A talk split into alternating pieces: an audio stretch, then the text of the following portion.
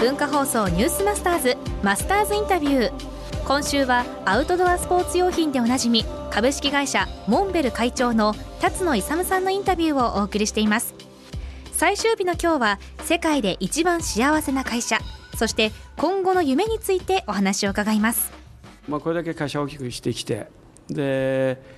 まあある時四国のあるアウトドアショップのあのご主人が、まあ、辰野さん、まあ、会社大きくしましたね。でこれからどんな会社にするんですかって言われたから、まあ、難しい質問ですよね。どんな会社って言われたらじゃあじゃああなたはどうなんですかって聞いたら彼はね日本で一番なんてちょっと大切なことを考えてないけどせめて四国で一番の会社にしたいって言うから、うん、で僕はとっさにねいや僕は世界で一番ですよってこう言ったわけですよ、うん、言葉に買い言葉で、うん、でもこの2人の会話は全くあの噛み合ってなくって。で彼は多分四国で一番大きなお店？綺麗なお店。そんなイメージだったと思います。僕は、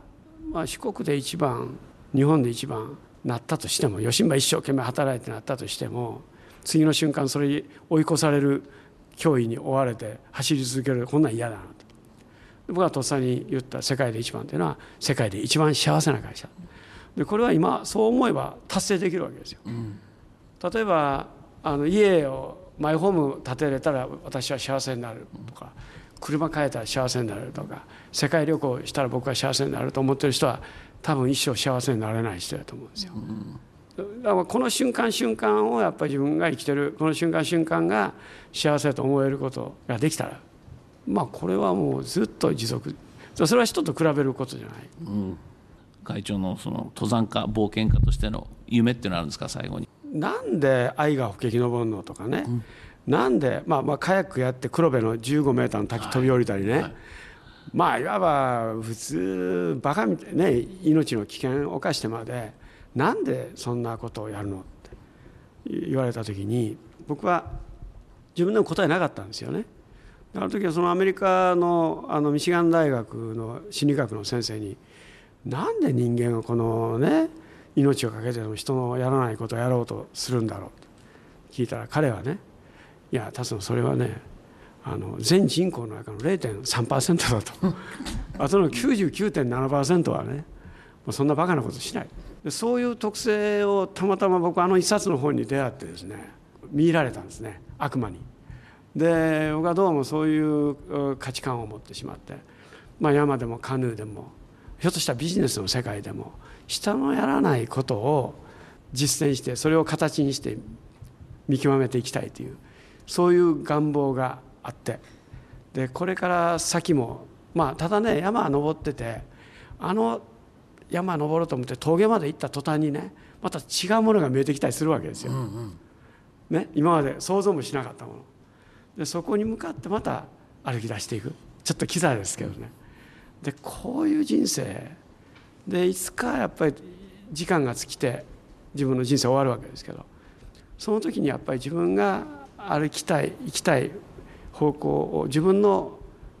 頭で考え自分の足でその道を歩いてきたっていうことへの満足感。で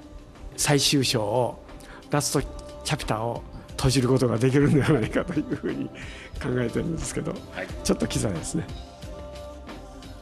今週はモンベルの会長辰野勇さん。勇会長だったんですが、はい、短い時間1時間ちょっとずっと辰野さんとお話しさせてもらって最初から一貫してたことがあります、うん、えー、マスターズインタビュー皆さんそうなんですけど終わって感じるのはやはり起業家の方とか経営者の方である程度こう実績を残して日本に名だたる会社にした人っていうのはアルパインスタイルだなと。そのアルパインスタイルというのは1人か2人で単独で上がっていくっていうこうキャンプを組んでベースキャンプを組んで上がっていく形じゃなくて自分1人でダッダッダッダッダッ。いわゆる大規模になった今でも聞いたんですよ辰野さんに「どうしますか?」って言ったら「いやあの民主主義はないから」多数決では決めないと、最後の判断は自分でやる。でこれって星野リゾートさんのあの星野さんもこの後インタビュー取ってるんですけど同じようなことやっぱり言ってる